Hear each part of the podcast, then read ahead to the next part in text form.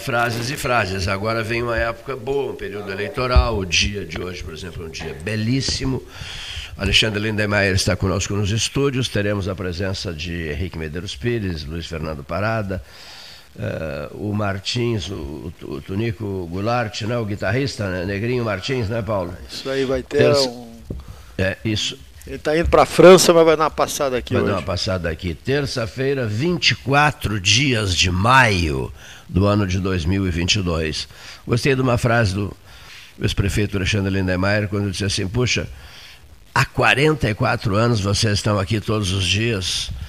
E eu, e eu contei a ele que no passado era uma equipe, digamos, uh, com muita gente, né? um número altamente expressivo de comentaristas.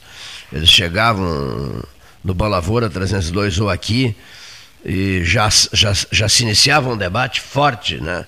estavam sempre na ponta dos cascos, no bom sentido da palavra, é, para comprar uma briga, não é comprar uma briga, para iniciar um debate aprofundado em cima de grandes pautas locais, estaduais, nacionais, internacionais. A gente sente muita saudade daquela turma, do Fernando Lessa Freitas, do Delgar Soares, vultos que marcaram época aqui no 13, em suas vidas, né? e tantos e tantos e tantos outros que não, não caberia ficar citando aqui, tantos que são. E são, porque continuam vivos em nossa lembrança, nos nossos arquivos, na nossa memória e nas fotografias sobre a mesa de debates. Tantos que são. Tá? E continuam, como eu disse, estão conosco nas lembranças, nos grandes momentos das 13 horas. Eh, eh, hein, Gastão? Eu estava ah. dizendo para o Lindemeyer, há 30 anos a coisa começou a mudar, né? A turma do PUG foi a primeira que foi saindo aos poucos, né? Só é, sobrou, só sobrou o Neif. Sobretudo nos últimos dois anos, em função é. da pandemia, ficamos ah, um é, tempo bom, só com, bom tempo só com gravações, dois é. anos. Aí, com... Mas nunca deixamos de ir para o ar. Né? Gravações não, por telefone também. Entrevistas telefônicas ao vivo e tal, mas nunca deixamos de ir para o ar. Por piores que sejam os momentos, as dificuldades, estamos aqui todo santo dia. O dia, pelo menos, hoje tem beleza. Tem beleza. Né? Visual, aquela calmaria, não, sem vento. Um dia realmente muito bonito. Seja bem-vindo, prezado Alexandre. Muito obrigado, uma satisfação estar aqui com vocês de novo e faço, renovo minhas palavras aqui, que dizia antes de entrarmos no ar, né? Que patrimônio, 44 anos de existência é. desse programa do 13 horas e vocês me relatavam, olha, já passou muita gente, inclusive várias é, relações, inclusive com, com o exterior, né? Muito. Então é um trabalho que merece todo o nosso elogio, né? E que se mantenha, que se renove, que se tenha muitos debates, porque nós estamos é, precisando de espaços como esse, né? e, e o 13 horas com um papel extraordinário para toda a região. Então, parabéns mesmo por vocês estarem preservando esse patrimônio que é da cidade de Pelotas e de toda a região. Tu estavas em Rio Grande agora de manhã? Sim. As notícias vindas de Rio Grande, não é, ex-prefeito Alexandre Lindemeyer, não são boas no aspecto segurança, né? Uhum. garantia uh, de ordem, etc, etc, né? Sim, eu participei ainda, antes de vir para cá, eu ainda passei ali no uh, eh, 14º Fórum uh, do, dos museus que está sendo realizado aqui em, no município de Pelotas, ressaltando que nós estamos completando 20 anos da Carta de Rio Grande, que acabou dando início a toda uma política para os museus em âmbito nacional. Né? Surgiu o Instituto Nacional dos Museus e há 10 anos atrás, também mais ou menos por essa época, eu estava deputado federal, deputado estadual e acabei sendo me foi oportunizado eu fazer um grande expediente na Assembleia Legislativa do Estado, eh, em comemoração aos 10 anos da Carta de Rio Grande. E hoje nós temos esse grande evento aqui em Pelotas, com pessoas que estão vindo dos mais variados cantos do Estado, com o intuito de aprimorar a questão do debate sobre as políticas na área da cultura. Então, lá estavam secretário de Estado da Cultura, prefeita municipal, secretário da Cultura do município de Pelotas, também uh, outras uh, lideranças do, do, setor da área da cultura do nosso Estado. Então, uh, além da reitora da, da UFEPEL, que também estava presente. Quanto ao tema que tu me colocas, a gente vê com preocupação, né, esperamos que se consiga resolver o problema da segurança pública em Rio Grande, porque não dá para se naturalizar um cenário de tantos homicídios, né? e também não dá para entrar naquela é, lógica equivocada, não, é, é, disputa do tráfico e a gente acha que isso pode ser normal. É, nós temos que, e eu não tenho dúvida de que as forças públicas, as forças de segurança, é, tanto estaduais quanto também o olhar da gestão municipal na área de segurança, estão imbuídas no sentido de é, de forma mais breve possível, é, debelarmos essa continuidade de homicídios que, que é inadmissível. Né? Não tem como justificar, esperamos que se consiga estabelecer uma, uma, uma, uma parada imediata desse, desse cenário que está gerando insegurança em todo lado, né? tanto no centro quanto na cidade, na, na periferia. E, infelizmente, não, não se tem mais horário. Né? Ah, é à noite? Não, é, é manhã, tarde, noite. Você então, fiquei impressionado com tem isso. Que, né? Tem que barrar já. A luz do sol. Executa-se uma pessoa tá. à luz do sol. Então, Aliás, são dois, dizer. dois grandes problemas. Nós tivemos a visita do Júlio Lamin, que é vereador lá em Rio Grande, agora, isso, é semana é verdade, passada, né?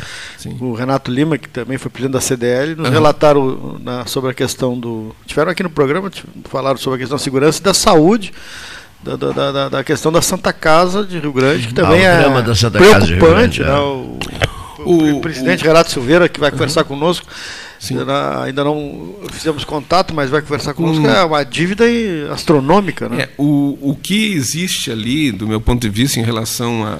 Se a gente for em, entrar na questão do tema saúde, nós hoje nós temos alguns problemas que não é exclusivo em relação ao Rio Grande que é o problema da falta de médicos nas unidades básicas de saúde também, e o problema que nós temos em relação aos filantrópicos né, do nosso é, Estado e do país, Brasil principalmente todo. por algumas questões.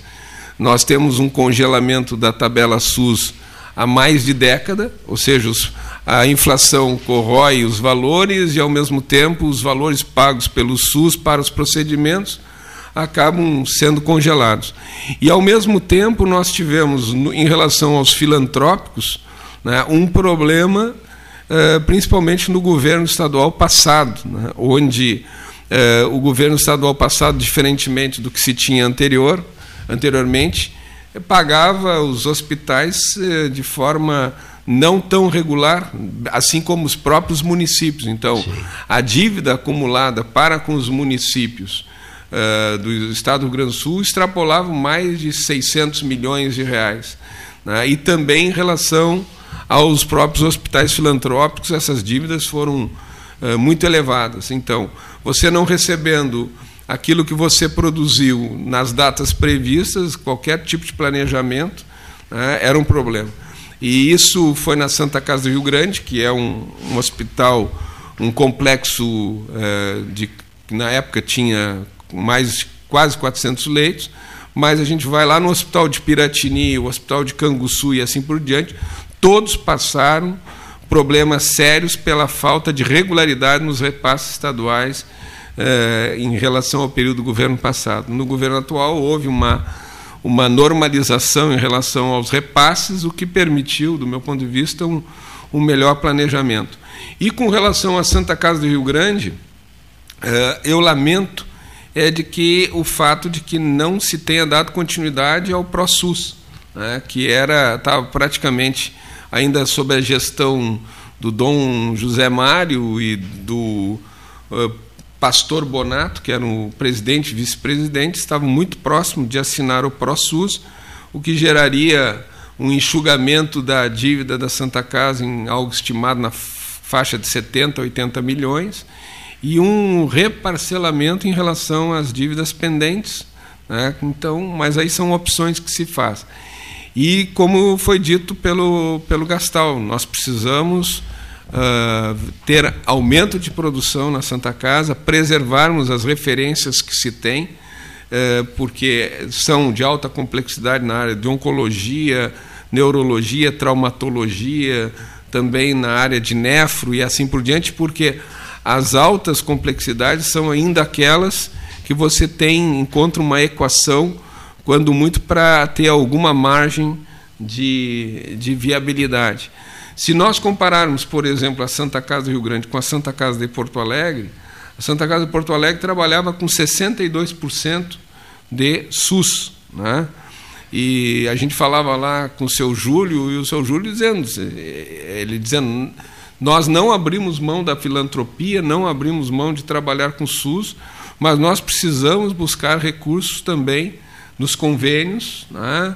buscar recursos com emendas parlamentares, com lei de incentivo fiscal, tanto em relação aos idosos, ou seja, nós precisamos capitalizar recursos para que a conta se torne positiva. E mesmo a Santa Casa de Porto Alegre, que é uma gigante, trabalhando também no vermelho. Né? Então, é um momento complexo da saúde pública em relação aos hospitais e que a gente, do meu ponto de vista, a gente precisa pensar no futuro aí com uma atualização da tabela SUS também. Né? Então é isso. É, são os problemas e como tu dizia, Gastal, é, o impacto que nós possamos ter é, na beneficência de Pelotas, na Santa Casa de Pelotas, na Santa Casa do Rio Grande, ela impacta em toda a saúde pública da região. E ainda mais que nós estamos vindo de um período de pandemia onde os nossos cenários, por exemplo, não entraram em colapso por conta de algumas situações, por exemplo, das unidades de pronto atendimento que foram criadas aqui em Pelotas, em Rio Grande foram duas unidades de pronto atendimento que praticamente deram acesso à porta de entrada nesse período de crise tão grave que nós vivenciamos no passado recente. E uma daquelas UPAs ali, nós temos, são 21 leitos semi-intensivos, né? além da outra, e não é diferente aqui em Pelotas. Nós, eh, fazendo referência à área de saúde, nós trabalhamos de forma articulada entre todos os prefeitos, na época que eu era prefeito, evidentemente, nós trabalhamos de forma muito articulada com toda a região, e eu não tenho dúvida de que se nós não conseguimos evitar situações piores, nós conseguimos diminuir a, muito. A Santa Casa de Pelotas também tem um déficit mensal de 500 mil. É. No final do ano é 6 milhões. É, mas é, é, isso. Eu acredito, eu acredito que nós precisaríamos. Agora, o, o ex-prefeito de Rio Grande é, é pré-candidato a deputado federal, se elege deputado federal. Vamos fazer esse cenário. Quiser repassar uma emenda para a Santa Casa do Rio Grande, ela tem que estar também estar com, digamos, negativas, essa coisa é, toda na, tem, em dia, né? Tu tem condições de passar para a área de custeio, né? Tem. Agora tem. Agora nós uh, vimos até pouco tempo atrás as certidões negativas, as certidões da Santa Casa estavam em dia. Uhum. Então por isso, isso, isso habilita para poder ah, né, buscar esse recurso. Agora eu, independentemente das emendas parlamentares, uh, eu reforço, não há, uh, não haveria, independentemente dos deputados federais terem um volume uh, importante de recursos à sua disposição dentro dos cenários que podem se caracterizar para a área da saúde, para a educação, para a área de investimento em obras, para a cultura. Penso que esses recursos, mais do que qualquer outra coisa, eles teriam que estar dentro dos próprios ministérios, com, com políticas claras, uh, de tal maneira que nós tivéssemos mais recursos para investir em todas as áreas, seja na área da educação, na saúde, na assistência social e assim por diante.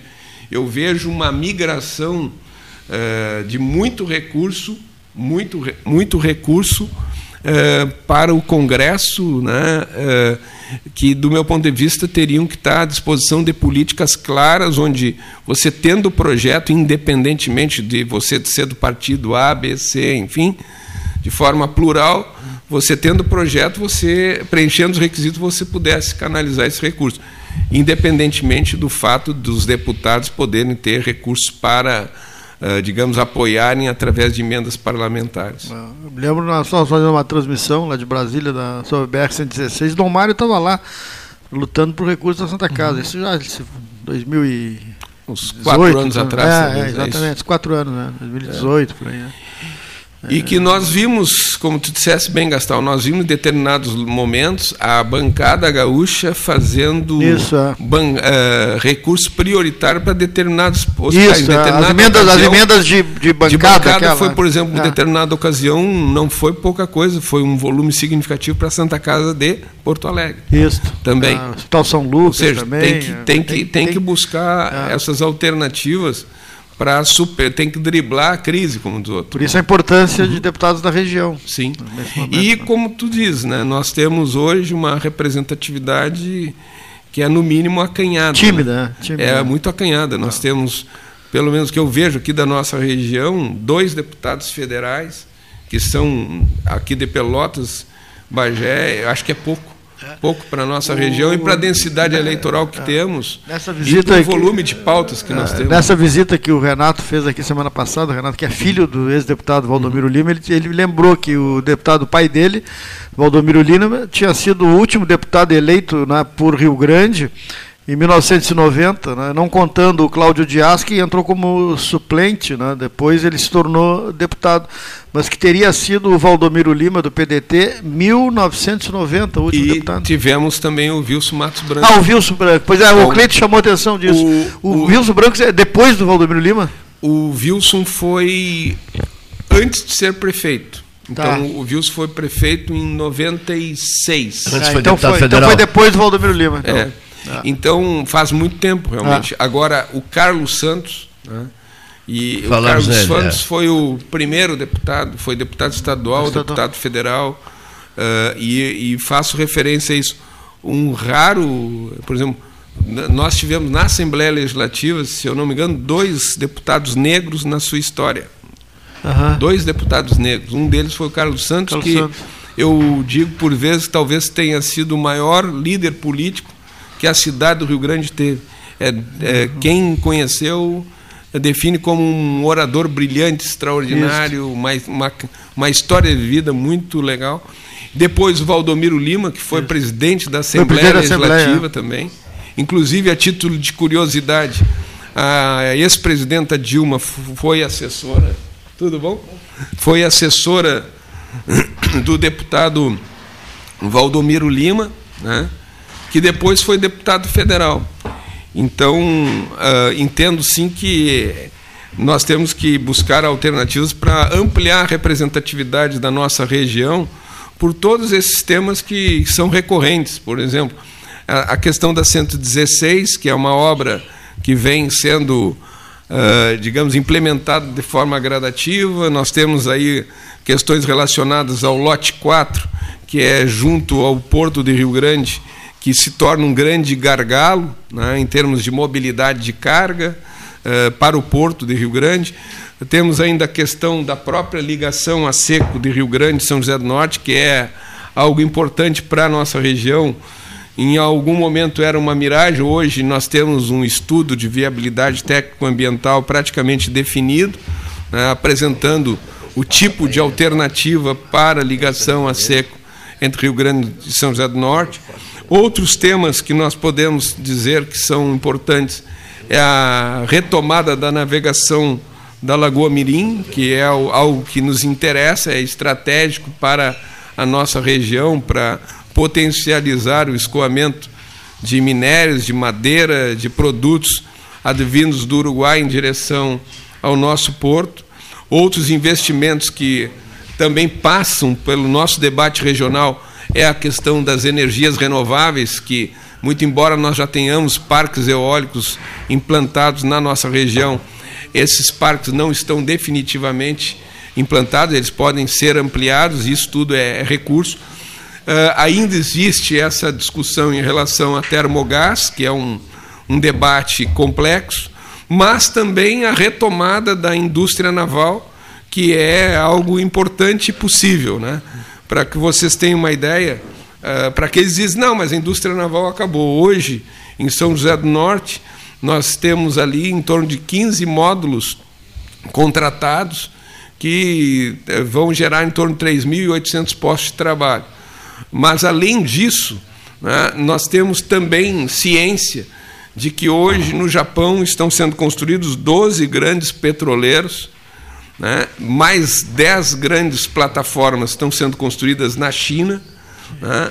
Ao mesmo tempo, nós vemos, tanto em Singapura quanto na Coreia, Coreia, Coreia dezenas e dezenas navios, de barcos né? de, na, de apoio, de apoio. Né? e que, dependendo da, das decisões políticas, nós podemos retomar a questão do conteúdo nacional como uma política, e isso vai necessariamente fazer com que novos projetos venham a ser construídos aqui no nosso país e também na nossa região.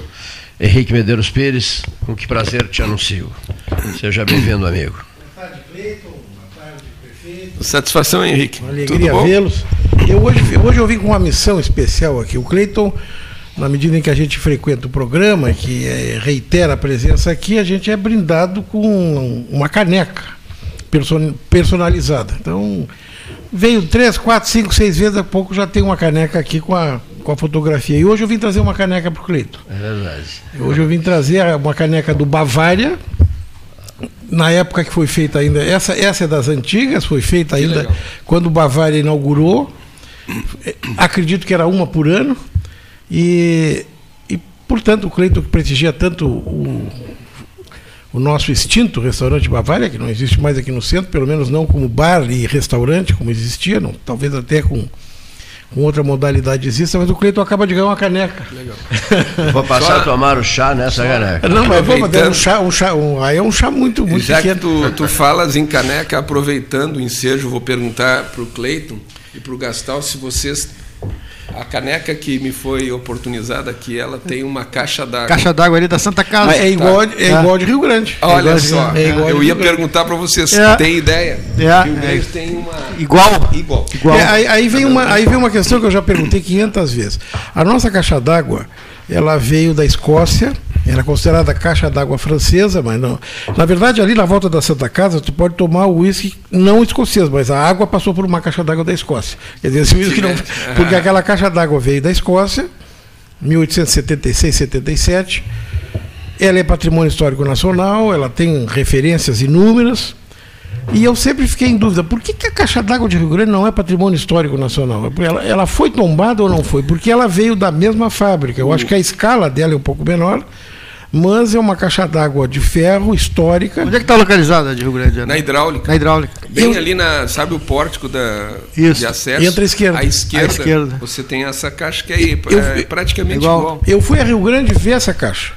Isso é como se tivesse um carro da mesma fábrica, um grande em Pelotas e um um pouco menor em Pedro Osório. No caso do Neif Satialan chegando aqui, eu cito Pedro Osório, Olá, já para que ele entre se sentindo em casa. Né? Aliás, Pedro Osório agora nesse três, momento passa a ser maioria. Passa a maioria. três, três, três Pedro Osório, um de Pelotas, um de Rio Grande. É, exatamente. Pedro Osório. Pedro Osório. Osório, Pedro Osório. Não, quatro aqui. Quatro. Ah, é? Quatro. Mas é. Quatro de Pedro Osório. É, na verdade. Rio Grande também? Giba. Não, é daqui. Ele é daqui, é daqui. Então, 4, 2, 1. É, maioria absoluta. É que Serrito e Pedro Osório é, é a mesma coisa, né? Conta, conta junto. Se une, fazem, é, fazem é, uma é. federação. Budapeste, o, o brabo é que qual é a peste, qual é o Buda? Porque é a mesma coisa, um rio passar no meio, né? Um Buda de um lado, peste do outro. Só que lá não, não se definiu ainda. Mas então a minha questão da caixa d'água de Rio Grande é essa, que aquela caixa d'água ela mereceria estar em condições de ser um ponto turístico. Eu fui Com a Rio certeza. Grande só para conhecer essa caixa d'água. E ela realmente é muito importante, ela representa toda a história da Revolução Industrial, ela acaba sendo um, monumento arquitetônico bem da época, que, que, se, que, até hoje funciona, porque ainda tem isso muito funciona. interessante. Né? Só para contribuir, quando falas, eu estou vendo ali Maurício Sirotti, sobrinho, aquela região é uma região periférica que praticamente o acesso era muito pontual. Você tinha o acesso por essa rua que é ligada ao pórtico, mas o entorno. E como é que você chamava aquilo antigamente? Era hidráulica. Era hidráulica, mesmo. hidráulica. Agora, o que nós fizemos? Nós pavimentamos uma rua que é lindeira a caixa d'água e nós estávamos no projeto de terminar a Buarque de Macedo, que é a avenida, uma das grandes avenidas, que dá de frente para a caixa d'água. Então você chegaria no final na Maurício Siroto Sobrinho, pela Buarque Macedo de frente para a caixa d'água, E na época nós vimos fazendo uma conversa com a Corsã para uh, ceder o espaço do entorno para qualificá-lo, de tal maneira que a população pudesse ocupar o espaço que é junto àquela caixa d'água, assim como a, a de Pelotas, é, que é um espaço fica, público, tira acessível. Tira fotografia, mas sempre, ah, sempre E é, o museu também, né? É. Uma possibilidade ali, enfim.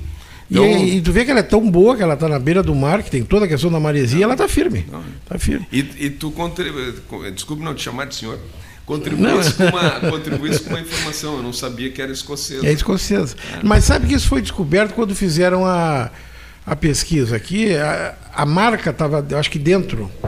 Porque, mas como ela veio para a América a partir de um porto francês, na caixa de Via França, alguma coisa assim, a caixa, a caixa d'água que chegou da França, a caixa d'água francesa, mas quando na última restauração, na mais recente, nunca é a última, né? Não, não tinha uísque dentro, não. Na mais recente, não, não tinha. Mas eu estava dizendo, o gelo pelo menos é escocês, né? o uísque necessariamente não é. E que bom te ver, saudável. Muito bem. Enfrentasse dois Covids. Dois. Que espetáculo. Depois de três vacinas. Não, mas tu tivesse antes. Sim, sim. Tivesse... Depois de três vacinas eu tive. Um. Tivesse de é, novo. É, foi uma coisa leve, né? Mas tive. Sim, azar do Covid, pô. Sim. Foi pegar o neve, azar teu. Pensei ele duas vezes, né? Não, tá muito bom. Prazer a gente rever aí. Olá. Mas enfim, é então amanhã, tu, tu, amanhã tu podia fazer o seguinte, amanhã tu fala com o Parada e vai pro dia do desafio, que é amanhã, e tu já, já, tu, tu, tu já entra assim com na pole position. Sim, já entra Não é parada. O, o Neve venceu dois convites e vai pro dia do desafio já na pole position, já vai lá na frente. É verdade. Sabe o que acontece? É quando. É a tal história, né? Se a, se a gente não faz alguma coisa, é, peca. E pode pecar por fazer. Né? A, a vacina, durante a pandemia, de forma, de alguma maneira, o, ela própria provocou uma pressão de seleção sobre o vírus. Claro. Sim. O vírus estava é, circulando, né? À vontade. E aí a vacina no meio, o que acontece? Ela há uma pressão de seleção. Né?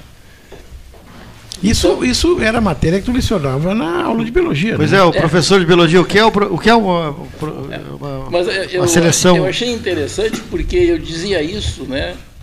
sem ser contra em a vacina. Tese, em tese. É, eu dizia isso e as pessoas ficavam me olhando atravessado assim e tal.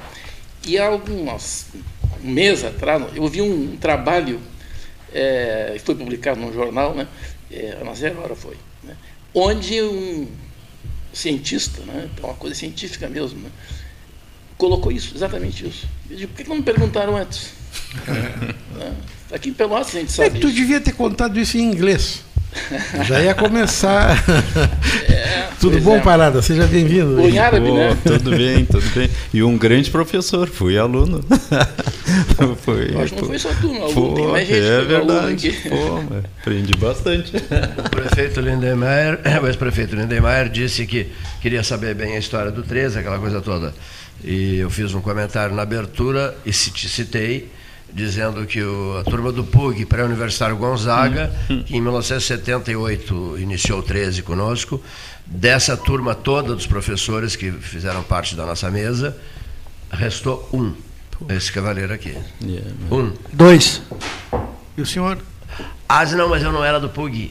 Não, eu digo ah, assim, bom, da turma do PUG, né? É, da permaneceram turma, da turma, da turma dentro do, do programa. Da, né? Isso, que permaneceram da turma do PUG, ele. Hum. E eu Extra PUG, né? E se não, se não me falha a memória, o PUG ficava no último andar do Colégio Gonzaga, né?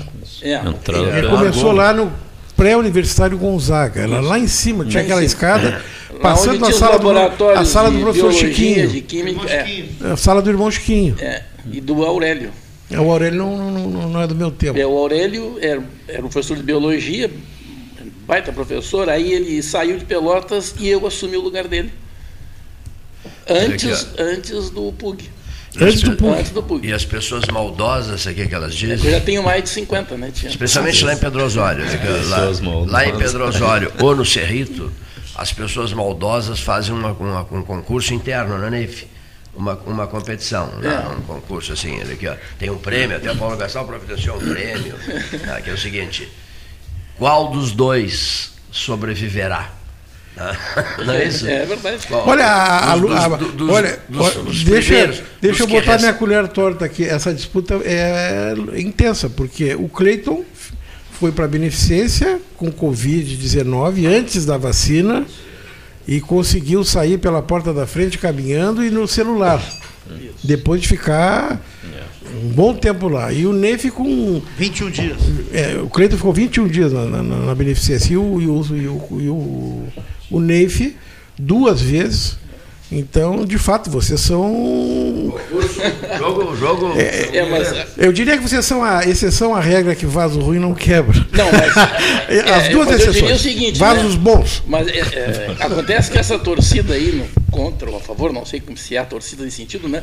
Mas. É, é, claro que é brincadeira nossa, né? Mas, de qualquer maneira, eu sou mais velho que o Cleito. Portanto, eu tenho luz na frente. Mas não é assim. Tem que levar em consideração esse fator, né?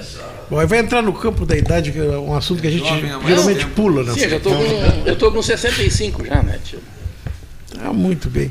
Eu estava dizendo aqui, tem, a meia dia é desafio, né? Isso, isso, isso. Mas não tem desafio esse ano? Cidade contra cidade? Não, esse ano, depois da pandemia, paramos de fazer o desafio entre cidades. É, eu acho que o prefeito é. Lindemar pegou em Rio Grande, quando era prefeito, pegou um desafio pegou. lá, né? Do... Sim, sim. Qual era? Não lembra qual foi a cidade lá? Não, não, não lembro, mas fizemos lá. Yeah. Yeah. E amanhã, amanhã no mercado aqui, como é que é? é? Tem uma série de atividades, né? Então, o dia do desafio é um dia que o, o SESC Nacional propõe na, que as pessoas. Uh, é um dia para chamar a atenção da necessidade de fazer atividade física, seja ela qual for, dentro da sua condição de saúde, enfim, de, uh, prazerosa, porque eu também sempre digo: atividade física, como tu na vida, tem que fazer alguma coisa que te dê satisfação, que te dê prazer e que dentro da tua condição de saúde e bem-estar seja adequada e financeira, às vezes até, né? E, então é a última quarta-feira do mês de maio, sempre, né? Então, amanhã, dia 25, é a última quarta-feira do mês de maio, então é o dia. E o SESC é, faz uma contagem né, de quantas pessoas que nos informam, não, evidentemente que não são todas as pessoas que fazem atividade física nas cidades, mas quantas pessoas que nos informam uh, da zero hora às 20 horas que fizeram alguma atividade física. E qualquer uma delas. Pode ser, ah, hoje eu não peguei o elevador e subi pela escada até o sétimo andar. Já é uma atividade física. Fizesse isso agora? Né? Ah, não, não vai, é só a partir de amanhã. Não, é amanhã. Só amanhã. É amanhã. Ou daqui a amanhã, pouco, amanhã, quando vier o programa, vou vir Eu não venho. Vem pela escada. e olha, é um belo um desafio. É um, é um belo desafio. Sete andares. Sete andares não, é, não, é, não é, é bacana. Quando, quando esse elevador tranca, seguidamente ele tranca. Aí, né? aí acontece é, o desafio. Pessoas, é, mas aí, aí, é para sair fora dele. Aí, o, aí é o, o esforço físico. Aí é o dia do desafio na vida, na vida no dia a dia, no cotidiano. Mas... Deixa, deixa eu perguntar uma coisa para o Lindemeyer. Eu, eu tenho ouvido com uma certa frequência, embora os jornais não tenham publicado, que o presidente, o candidato a presidente Lula tem muito interesse que o Tarso Genro concorra ao Senado. Isso se fala ou não? Porque quem, a última pessoa que falou nisso me disse que os candidatos à presidência da República, obviamente, já estão pensando na possibilidade de montarem o governo caso vençam. E se Lula vencesse, ou se Lula vencer a eleição, certamente ele vai querer ter um, um ministério é, o melhor possível, e que o Tarso Genro estaria na lista, e, portanto, haveria um interesse dele Lula que Tarso concorresse ao Senado. Até agora eu não vi nada em jornal, até nas pesquisas não aparece o nome dele, embora os adversários considerem um nome muito forte caso resolva entrar em campo. Eu sei que tu é muito amigo do Tarso, como é que está essa história? Eu, do meu ponto de vista, primeiro depois eu queria até que me socorresse se a banda do Gonzaga ainda existe. Queria... Existe. existe. Eu, eu, fui uma reunião. Sim, ela existe, mas eu acho que não é aquela banda mais. Não, não. É. Bom, mas com relação à questão, eu, eu não vejo a possibilidade do Tarso estar candidato ao Senado. Né? O Tarso tem sido muito é, enfático, ele e o próprio Olívio Dutra, as duas maiores lideranças do Partido dos Trabalhadores, os dois ex-governadores. É, o Olívio foi, disputou o Senado na última oportunidade, né? ainda disputou contra o Lazier Martins. E, e, o Tarso, as manifestações que tem feito mesmo na possibilidade de vir a ser candidato ao governo do Estado, declinou, entendendo que era momento de haver uma, uma renovação dos quadros na, nas disputas e assim por diante. Então, hoje o que se fala muito é o nome da Manuela Dávila como possível candidato ao Senado dentro de uma composição, composição de frente, onde estaria o Edgar Preto como pré, hoje pré-candidato ao governo do Estado, a Manuela como candidata ao Senado, né? e ainda uma indefinição em relação à questão de uma vice, eh, uma vice-candidatura ao, ao, governo do Estado. E eh, ainda até entre aspas, até os 49, até os 49 do segundo tempo, né? Ainda a tentativa de uma unificação que ampliasse eh, com a possibilidade de que é mais difícil, junto com o PSB, junto, né, numa composição. Uh, enfim, é, não é uma, uma, discussão acabada. A federação está pronta, na né? federação. A federação sim. A federação, a federação ficou tá PT e PCdoB. E o PV. E o Partido ah, Verde. E ainda, se eu não me engano, até o final do mês de maio, ou seja, muito próximo, teria, haveria prazo ainda para ampliar essa federação. Acho pouco provável mas muito se falou em relação ao próprio PSB. Mas eu acho que seria, seria interessante. O ex-presidente vem ao Estado agora, fim do mês. Porque Lula, é, segura, seguramente ele vai fazer uh, alguma é tentativa de trazer o PSB, já que essa, essa vaga de pré-candidata vista está em aberto. Até porque, Até porque em nível nacional está feito. No palanque. eventual segundo turno, seria importante o Lula ter palanque. Né? E no primeiro Sim. turno, você ter dois, três palanques não é fácil. Agora, só me corrija é, o seguinte. Exato, é. me corrija o seguinte. Eu acho que se, se essa se permanecer essa esse caminho que o senhor acaba de apontar, será a primeira vez que o PT não terá um candidato ao Senado numa eleição majoritária aqui no Estado. É. Tem um senador, que é o Paim, tem mais quatro anos. O Paim foi reiteradamente eleito, um senador que retempera o seu mandato a cada, a cada oito anos, com êxito, né? mas sempre o PT teve nominata, sempre concorreu. No caso, o Lazer agora é, tenta defender o seu legado, tenta se reeleger senador, justamente ele que foi eleito oito anos atrás, quando disputou principalmente contra o Olívio Dutra. Mas é interessante. E a né? questão da, da, candidatura da Manuela Dávila, ela passa. É, hoje, uma pré-candidatura passa principalmente o fato de ter sido candidata à vice-presidência da República em 2018. E na última eleição né, em Porto Alegre chegou em torno de 47, 48% dos votos para a capital do estado. Então é um nome forte, tem uma, uma digamos, uma adesão significativa e é, seria um nome forte também. E tem votações expressivas para deputada, né? sempre foi uma votação sempre, expressiva, né? Sempre foi. Conterrânea de vocês, é, aqui da pessoal é, de Pedro Osório. É, é prima do e, tá, e, e, prima, prima, prima, O pai dela mora em Jaguarão. É. Tem, então o nome está tá na é, é, é, ele, é, ele é prima do Neif Satialan. É, e eu, eu, eu te perguntar o seguinte, Neif, ela é também prima do Bernardo Souza, né? Sim, é, pelo, é por este lado. Pelo mesmo lado. É. Por, mas qual família? Pelo Souza? Pelos Gomes. Pelos Gomes. Mas professor Satialan, então, o pai da Manuela professor. foi professor do Parado. Do Parado. O Alfredo. O Alfredo, grande professor. Mora Jaguarão, grande, né? Enorme. É enorme. Mora em Jaguarão, né? E eu já encontrei ele lá no, no café lá em Jaguarão. A gente tá aposentado, ele, né? Eu, tá, aposentado. A última vez, claro que depois da pandemia a gente perde um pouco o contato, mas a, a última vez que eu vi ele, ele está em Jaguarão. Eu contrário, na, na pandemia a gente fica longe dos amigos. Yeah. Quero ficar bem longe dos amigos. Yeah. Mas eu, eu tive, depois, tive a alegria de te encontrar depois daquela, da primeira da, da, tua primeira vitória, foram duas, mas na, depois da primeira, algumas vezes tomando café lá na, na padaria Avenida de Tarde, que tu acho que tu, tu frequenta lá, né? Sim, É o local onde eu tomo café Aí quase é todos os dias. É, é, do, é, do, mesmo grupo do Café Aquário, mas ele não, vai, ele não vem no Café Aquário. Ele vai lá na, na fonte original. Sim, sim. Tá sim caminhando não, na origem. desafio. lá o pão sai dali, né? Dali até chegar o Café Aquário, porque o pão é ah, sim, o pão, padaria. o pão, a padaria é lá. Sim, eu tô falando da padaria da avenida. Sim. Sim, mas eu vejo tomando café ali. No, sim, é o sim. mesmo café, o mesmo gosto do café do aquário, é do mesmo dono, né? É. E não, aí, o que eu digo é o seguinte, o pão é feito ali. O pão é quentinho lá. É, Aqui sim. não. Vai na fonte. Vou na fonte, direto. Fonte. Até porque a minha origem, assim, eu, meu avô era padeiro, meu pai trabalhou anos com ele. Lá em Pedro Osório? Lá em Pedro Osório. Padaria Esperança, meu avô. O... Padaria, e o Cinema Esperança tem alguma coisa era a ver? Um tio meu, tio Alberto. Um, um dos irmãos mais velhos do pai, o segundo mais velho, vamos dizer assim. Esperança, que é um. Sim, Esperança. E tinha mais coisa Esperança assim, com esse nome lá também? Não, não, acho que eu, que eu me lembro é só isso, são os dois. Era a padaria. Ele, né? Eles eram libaneses. Sim, o meu, o, esse meu tio Alberto também veio pequenininho, né? mas era pequeno, nem talvez nem falasse ainda, né?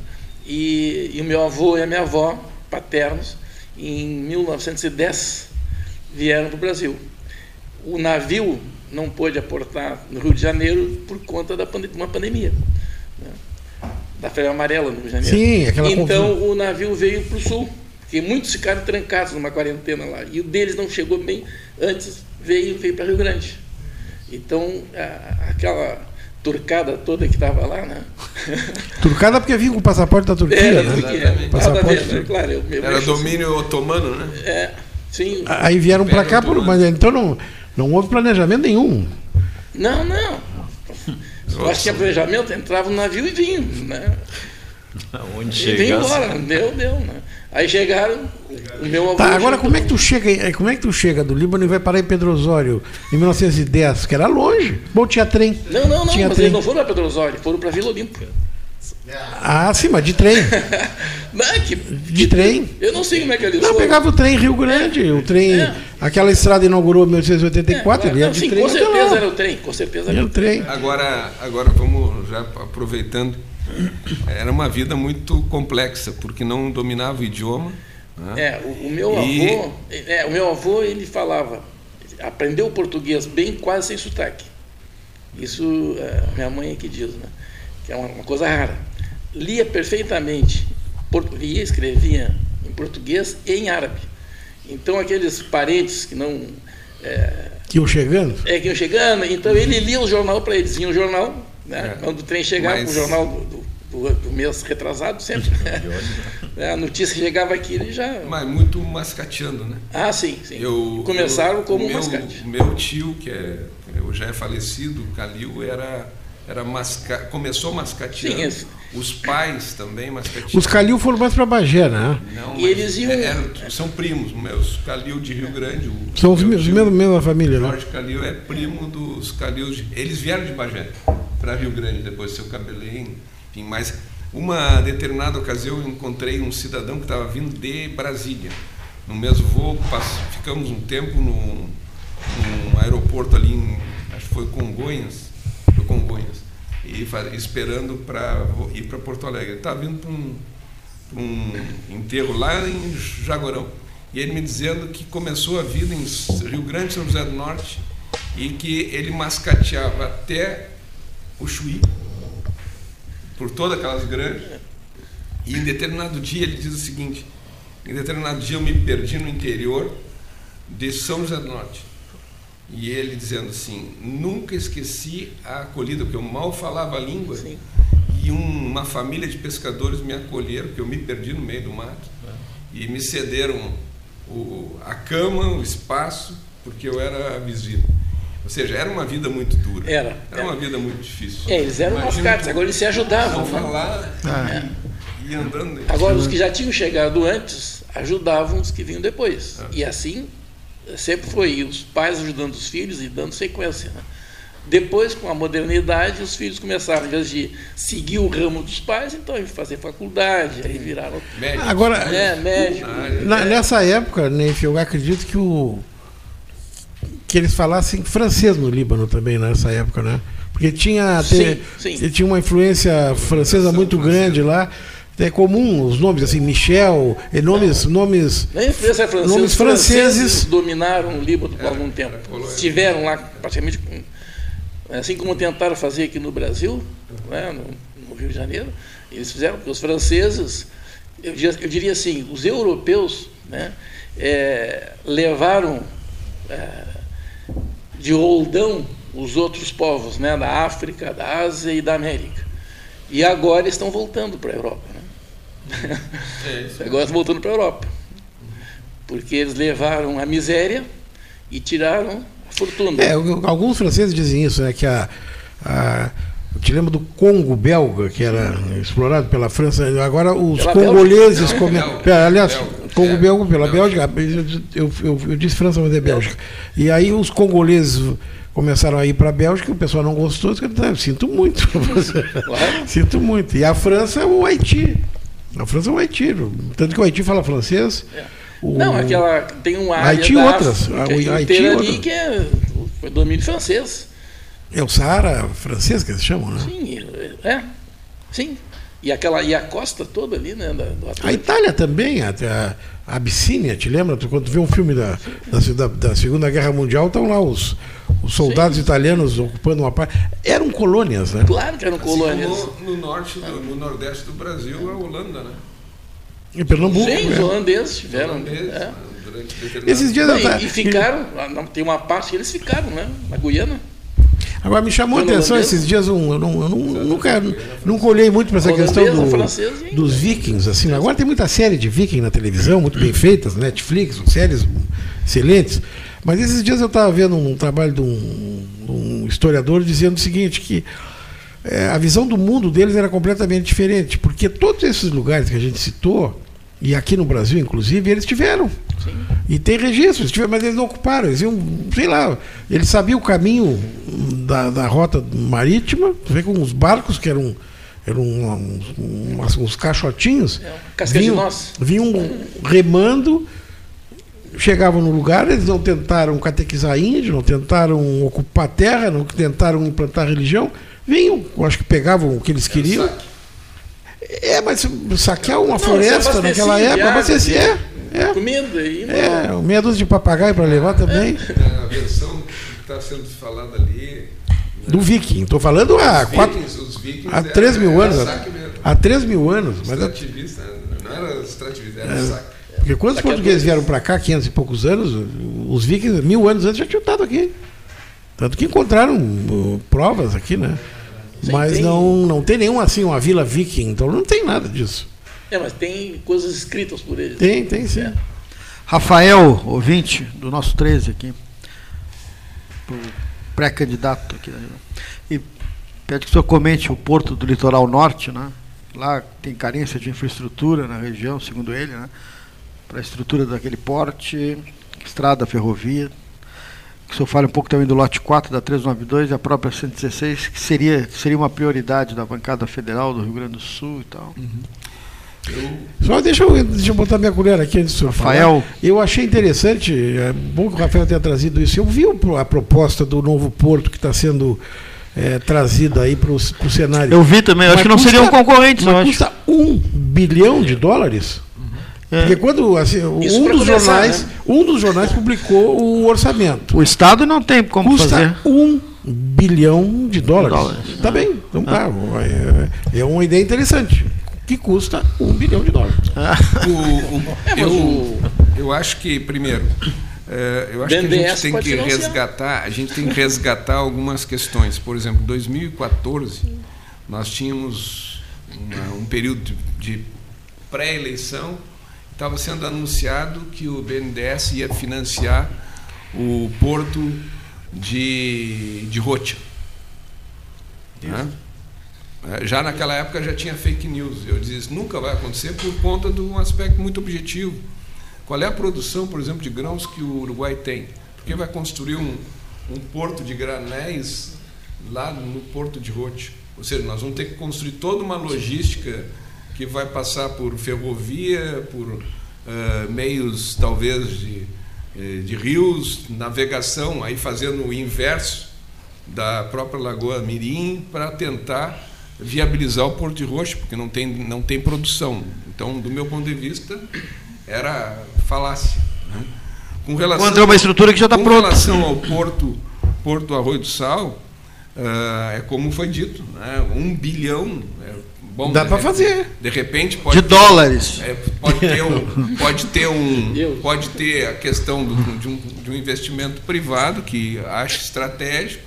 Né? Agora uh, nós estamos preocupados com o Porto de Rio Grande. Eu eu estou preocupado agora. A preocupação com o Porto de Rio Grande ela deveria ter sido muito antes quando nós praticamente nós cercamos a zona sul de pedágios e nós exportamos, espantamos cargas containerizadas para os portos Santa Catarina, que não é nenhum nem outro. Não é nenhum nem dois portos de Santa Catarina que recebem car cargas que vinham para o Porto do Rio Grande, e você começou praticamente o custo para mandar a carga para Santa Catarina era pela metade em relação ao custo que tu tinhas para o Porto do Rio Grande. E a outra questão do Porto Rio Grande, que não pode acontecer, e que aconteceu, pelo menos nós ficamos quatro anos sem dragagem, e se tu não mantém a dragagem, você tem ali o que? Perda de capacidade de carga, consequentemente, navios de grão saindo a meia, meia carga, o custo do, do frete dispara. Então, primeiro, o, o Porto do Rio Grande hoje tem terminais é, consolidados, tem mão de obra eficiente, é um porto eficiente, agora precisa, do meu ponto de vista, de investimentos em relação à questão de manutenção e uma disputa histórica, eterna, que é a questão do, do, do custo dos pedágios que encarece o nosso porto da região sul, que é, um, como se diz, um porto, principalmente hoje, predominantemente de granéis, que tem carga containerizada, está ali o, Tecom, um dos maiores terminais de, de cargas containerizadas do país, mas que nós precisaríamos não só ter eficiência, mas ter diminuição desse custo, e de diminuição do custo passa pela questão dos fretes. Em relação ao lote 4, que foi muito bem mencionado, é como eu disse anteriormente, se torna um gargalo na, justo na porta do porto, né, porque é um porto extremamente privilegiado, tu tem uma uma retroárea ali de 1.500 hectares não utilizados ainda, disponíveis né, para tu agregar muito mais empreendedor, empreendimentos ali, mas o lote 4 ele precisa ser, do meu ponto de vista, implementado.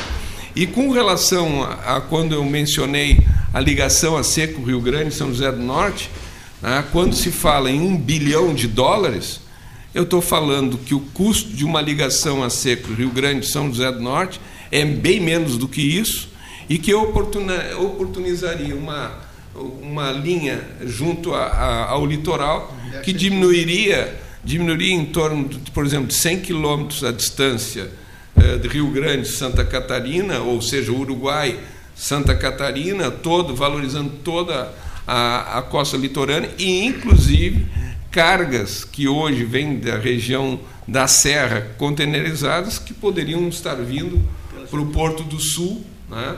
Eh, enxergando inclusive o lado de São José do Norte como um lado possível de implementação de novos berços, porque tem calado. Né? Eh, então, com relação ao arroio do sal, eu, eu digo que nós temos que acompanhar, tem que ver as questões ambientais e, mais do que isso, tem que ter, uh, além da questão ambiental, que é complexa, tem que haver um investimento pesado e eu pessoalmente e a, eu e a via férrea não acredito. E a via férrea? A via férrea. A, a gente tem, a gente, a gente percebe, né? Ah. Nós já temos uma, uma, boa rede, mas precisaria talvez triplicar. A, né? a, via, via férrea, eh, professor, assim, eh, eu acompanhei esse processo todo de, que foi discutido, que era estava dentro do programa de aceleração e crescimento que viria de São Paulo né, até Rio Grande. Né, e nós trabalhávamos, defendíamos, inclusive, que essa sul-norte começasse exatamente do sul para o norte, começasse de Rio Grande para o norte. Então, passaria aqui por, por Pelotas, entraria por dentro de. Na, naquela região de. É, próxima a Dom Feliciano, depois uh, Encruzilhada do Sul, iria até mais ou menos Erechim e subiria, ou seja, viria do Mato Grosso, eh, de São Paulo, cortando. Porque já tem uma área boa de, de ferrovias, é, né? Porque essa linha, porque essa linha, a malha de, eh, ferroviária do Rio Grande do Sul está bem distribuída, Sim. mas tem muita área que já foi abandonada. Essa sul-norte ela serviria de tipo linha tronco para ser alimentadas por caminhões em terminais. Então tu diminuiria o custo eh, logístico, mas ao mesmo tempo o caminhoneiro não perderia, porque ele tem muito mais custo andar 2 mil quilômetros para botar um, um, um, caminhão de soja no Porto do Rio Grande, que é um absurdo, né, para uma carga, e vem. Né, isso, né, e tu construiria, além dessa da, da ferrovia, tu poderia ainda agregar outras situações, que seria a navegação lacustre através do Porto de Estrela, via Lagoa dos Patos, potencializando aquilo que já é feito pela CMPC em relação a mandar madeira para cima, Isso. você teria carga como adubo, soja e outros vindo de cima para de cima para baixo para o porto e diminuindo o custo. Perfeito. Sei que o senhor tem agenda agora as duas. Obrigado pela visita mais uma vez. Gastal, mais uma vez, uma satisfação estar aqui com vocês. Um abraço a todos os ouvintes. Obrigado pela oportunidade e até a próxima. Ex-prefeito de Rio Grande, Alexandre Lindemeyer, pré-candidato a deputado federal pelo Partido dos Trabalhadores, aqui no estúdio do 13, Salão Amarelo. Duas da tarde, pontualmente, hora certa em nome da Ótica Cristal. Nosso intervalo e já voltamos.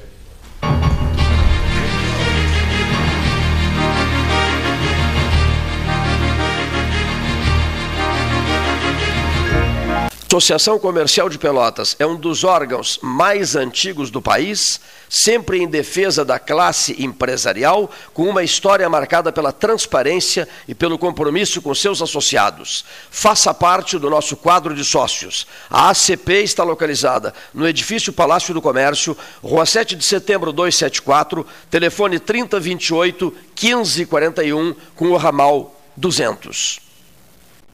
A SPO ampliou e inovou. Há 40 anos prestando serviços em arquitetura e construção.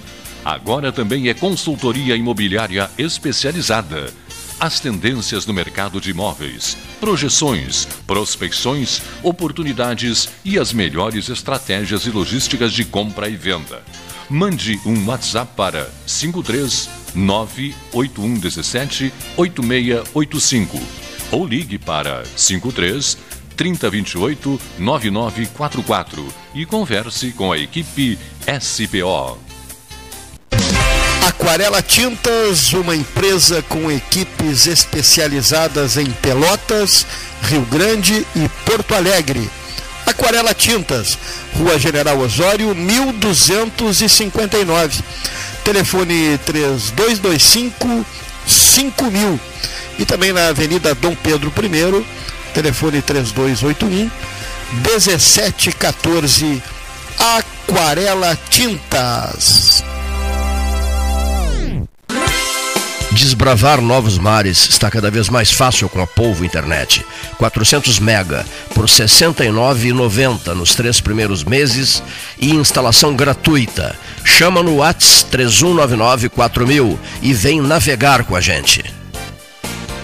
Com todo mundo tomando cuidado, já se pode pensar em viajar com mais tranquilidade. Para que isso aconteça, a Expresso Embaixador está fazendo o necessário para manter seus clientes e funcionários seguros. Antes e depois de cada viagem, uma equipe de limpeza higieniza todas as partes do ônibus. Por dentro e por fora, nossos carros passam por um processo de desinfecção e descontaminação. Tudo pronto para levar você com segurança ao seu destino. Expresso Embaixador, aproximando as pessoas de verdade. Promoção Eu Acredito. Você passa no crédito. Banrisul e Mastercard fazem acontecer. 100 mil reais em prêmios, mais mentoria financeira para tirar seus planos do papel. A cada 100 reais acumulados em compras no cartão de crédito Banrisul Mastercard, você tem uma chance para concorrer. E optando pela fatura digital do seu cartão, você triplica as chances. E mais, centenas de prêmios para você agarrar no site da promoção. Cadastre-se em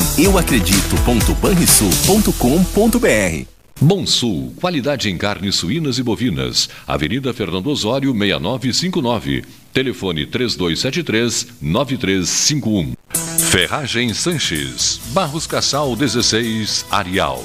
Fone 3228-4188. De segunda a sábado, das 8 às 12 e das 13h30 às 18h30. Material hidráulico, material elétrico, tintas, vernizes, tinners, máquinas serra mármore, furadeiras, cimento cola e ferragem em geral. Ferragem Sanches, Barros Cassal 16, Arial.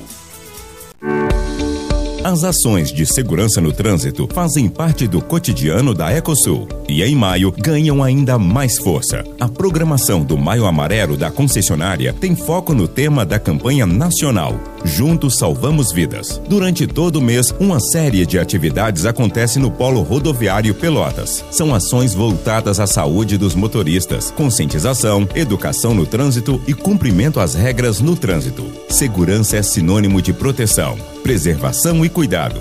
Somos a Ecosul. Se precisar, estamos sempre aqui.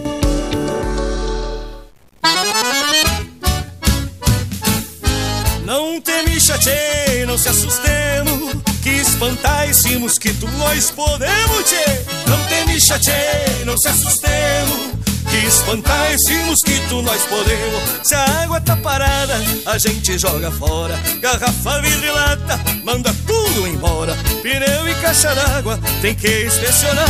O mosquito só se cria se a gente bobear. Não tem micha, não se assustemos espantar esse mosquito nós podemos. Não temixa pro mosquito da dengue, tchê. Elimina tudo que tiver água parada na tua casa e não brinca. A dengue é uma doença grave e 88% do estado já apresenta infestação desse mosquito. Se tiver sintomas como febre, cansaço, dor de cabeça e nas articulações, procure atendimento no posto de saúde. Governo do Rio Grande do Sul, novas façanhas na saúde. Dica de plantio. Se você for plantar uma árvore em calçadas, dê preferência a espécies de pequeno a médio porte. A rega nunca deverá ser realizada sob o sol quente. À noite se torna imprescindível. Uma dica do 13 Horas, Projeto Pelotas Verde e Multicolorida 2022. Apoio Governo do Estado. Novas façanhas. O Rio Grande do Sul virou o jogo. Isso é avançar. Carnes e Vinhos Moreira. Tiradentes com Santa Cruz. Um dos tradicionais endereços do debate 13 horas. Carnes e Vinhos Moreira. Tiradentes com Santa Cruz. Ligue 3225 4493. Quer comprar, vender ou alugar? A Imobiliária Pelota é a parceira ideal para a realização dos seus desejos. Opções inovadoras de atendimento a qualquer hora e em qualquer lugar. WhatsApp, visita remota, tour virtual, contrato digital e outras ferramentas seguras e práticas para você fechar negócio sem precisar sair de casa. Na Imobiliária Pelota, os sonhos não param. Acesse www.pelotaimoveis.com.br WhatsApp 991 11 7432 Avançar é melhorar a vida das pessoas. O Avançar foi pensado para ampliação de vagas, também na qualificação do atendimento. Esses recursos vêm em encontro das necessidades de investimento nas áreas de tecnologia e também na estrutura física. Todo mundo aqui tem oportunidade de trabalho, tem oportunidade de estudo. É dar dignidade ao cidadão que está no sistema penal. Isso é avançar. O Rio Grande do Sul virou o jogo. Governo do Estado, novas façanhas. Chega de disputar o sono com o seu colchão. Escolha ter uma noite divina com essas promoções. Conjunto Box Casal Atena, conforto macio com molas pocket ensacadas em 12 vezes de 165. Conjunto Box Casal Era, conforto firme com molas Max Spring, também em 12 vezes de 165. Tudo com pronta entrega. É só na Life Sleep Comfort, em Pelotas, Rio Grande e Porto Alegre. Ótica Cristal, crediário, cartão ou cheque, a vitrine do calçadão da Andrade Neves.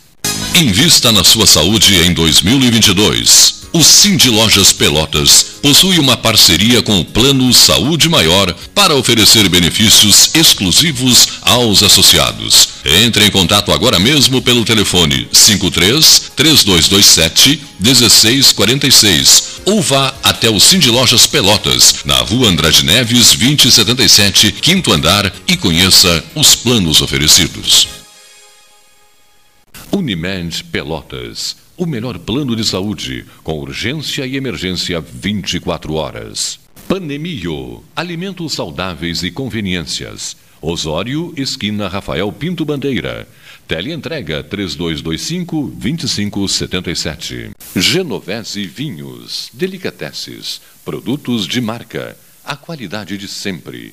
Ligue 3225-7775, Doutor Amarante 526. Visite a sua Genovese Vinhos.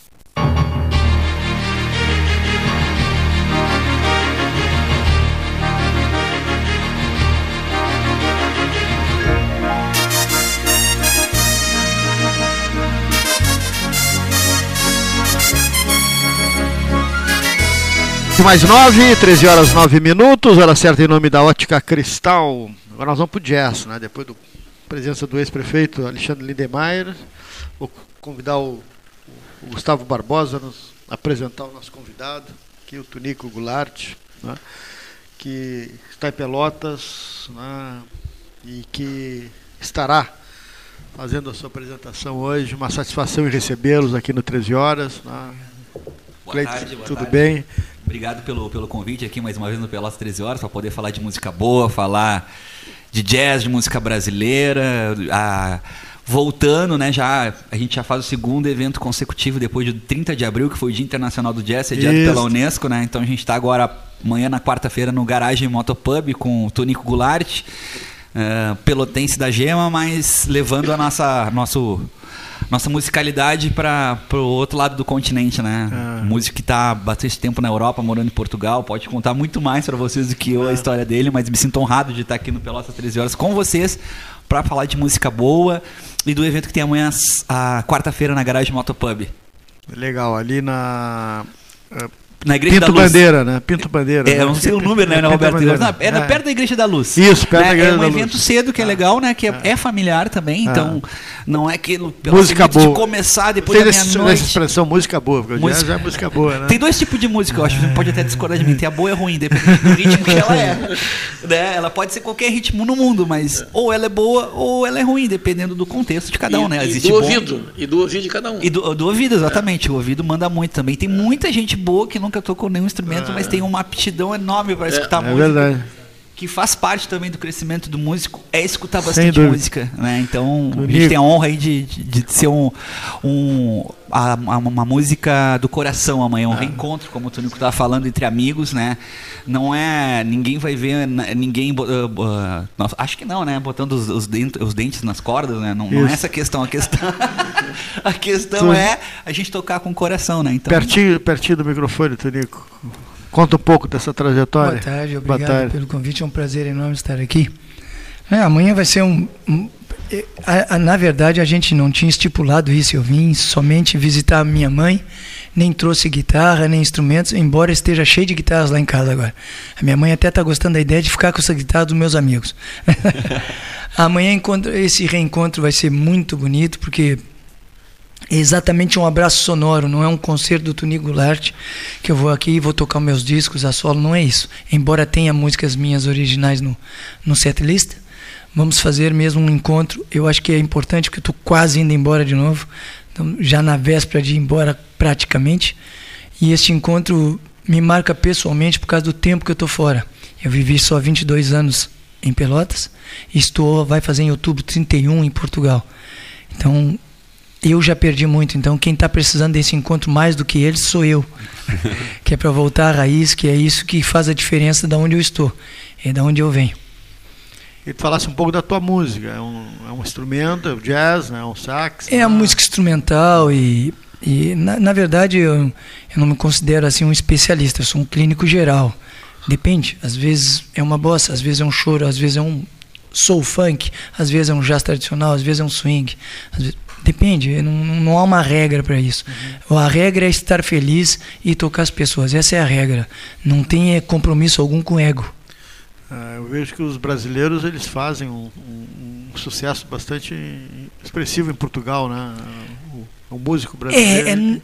É, é, é uh, às vezes é, é o que chega aqui. Ah. Claro que os músicos brasileiros têm essa coisa latina fantástica que está no sangue, mas uh, nem, sempre nem, sempre é, é, o que se diz. Ah. Realmente nem sempre é, a dificuldade é enorme. Aquilo não é, como eu, eu, cito muitas vezes, tivesse um botão milagroso, chego lá e vai acontecer tudo. Não. Já cheguei no auge. Não é mesmo assim. E ontem, num workshop, numa conversa que não foi workshop, citei muito sobre isso e tentei deixar bem claro que não é bem assim. Mas pronto, há, há pessoas que conseguem mais rápido. Comigo não foi. Ah. Eu falo não do músico, esse que a gente vê aí nas paradas, que já está consolidado, né, que vai para lá e Exato, eu exato. falo do músico que vai para desbravar. Eu é, para desbravar vez o que caminho. Fui em 96, já, fui, alguns bares tinham os brasileiros lá. Já, eu fui em 96, claro, claro. 2006, 16, vamos lá, se 20 e tantos anos. Mas, né, mas na, na, verdade, brasileiro tem em qualquer lugar do mundo. Eu ah. toquei na Coreia e encontrei brasileiros lá. Ah. Brasileiro, felizmente, tem em qualquer lugar. Nem todos são músicos, mas tem em qualquer lugar. Tem os que jogam futebol, né? E jogam bem. jogam bem. E jogam bem. Aqueles que aqui estão num, num, time simples, chega lá, toma conta, ah. se tiver oportunidade.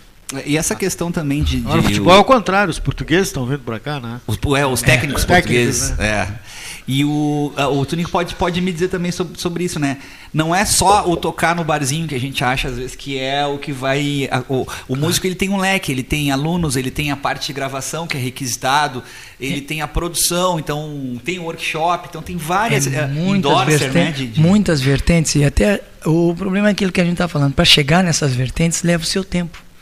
Olha, cheguei de Portugal, quero dar aula. Para quem? Tá rápido.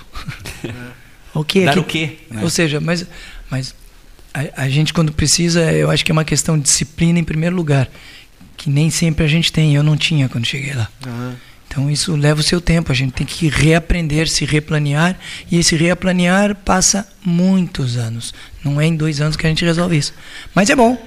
É bom. A saudade também afeta a sonoridade a distância que a gente eu nunca equacionei isso mas estar longe da minha mãe não é fácil não é fácil mas se estivesse aqui estaria perto dela e talvez a vida fosse bem diferente quem quiser assistir como é que, que é o processo Amanhã, quarta-feira, né? Amanhã, quarta, não. O, o, o, lugar abriu, o Motopub. Ali no Motopub, né? É, a partir das 19 horas aqui em Pelotas, né? Ingressos. Já, ingresso a partir de 15 reais antecipado, então é, é um souvenir para quem quiser ir. Lá também Sim. tem uma parte gastronômica no bar.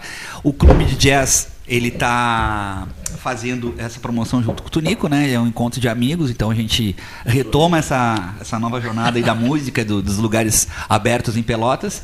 A partir das 19 horas, encontro de amigos, clube do jazz, Tunico. Vai ter outros músicos também que vão aparecer lá, então fica o convite. Queria agradecer a vocês pelo espaço aqui. E uma ótima tarde. Não sei se o Tony quer deixar mais algum recado aqui. É, agradecer o espaço. Muito obrigado. E eu gostaria de ver aqueles amigos que eu ainda não consegui ver, que estejam porventura ouvindo, por favor, compareçam, que é para a gente dar um abraço como deve ser. Olha aqui só, eu, eu, eu estava um pouquinho numa outra missão, por isso que eu me, me perdoa não estar com, com, contigo. Olha aqui, Portugal. É, o, o centro-norte de Portugal te agrada muito? Frequentas? Não? Aveiro? Eu, o meu, o meu Águia, patrocínio né? em Aveiro é o João Neves, que ah, é o diretor, é o, é número 3 da eletrônica mundial, fabrica os microfones que eu uso. Ah, e beleza. o meu endorse é lá e a Omnisonic Internacional em Aveiro. Conheço bem Aveiro. Ao lado ali da, da cidade das bicicletas. E, exatamente. Águida, né? que, é uma, que é uma cidade de judeus, tu sabes, né? Sim, exatamente. Forte presença judaica. E, e que tem né? aquele. Ali, e fazem aquele super. A, a, a, comida característica lá, que é o leitão. A bairrada. Ah, meu Deus. Exato, aquilo. E a outra cidade que eu esqueci o nome agora dela, olha, o mel. Favos de mel, chegando de Santa Catarina, Roberto Antônio Camargo Veronese, que maravilha, rapaz. Olha aqui, ó, é a cidadezinha das champanhas, ali me esqueci o nome dela agora, é pequenininha, bem ao lado de Águida. Eu vivo lá, eu já fui muito lá, gosto muito daquela região toda lá, adoro aquilo lá. Deixa eu pensar Mas bem aqui eu perto. Eu gosto já. mesmo, sabe de quê? Um amigo nosso foi nos buscar de automóvel, um carro muito bonito e tal. Ele disse, não eras para ter vindo. Foi a Lisboa nos buscar. Ele disse, não eras para ter vindo. E o Gastão disse assim para mim, vem cá, Cleito, ele foi tão elegante, veio, pegou um carro e veio nos buscar e tal. Eu digo, não, sabe por quê? Que não eras para ter vindo. Eu digo, me, me, não vais me permitir usar o alfa pendular. O alfa pendular. E eu não abro mão do trem alfa pendular. Pode, Mas... pode juntar todos os carros que quiserem, eu, eu os dispenso. Eles têm um mais rápido lá que. Mais que o alfa agora?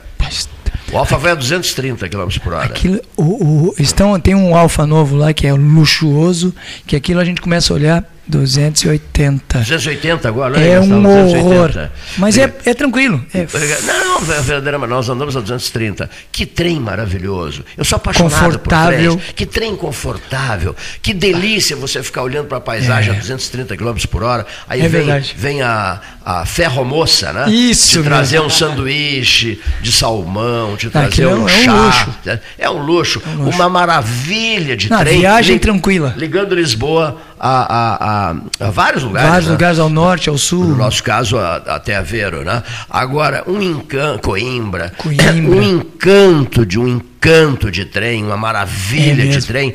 Troco todos os automóveis do mundo pelo meu trem Alfa Pendular. Ele está né? tá certo.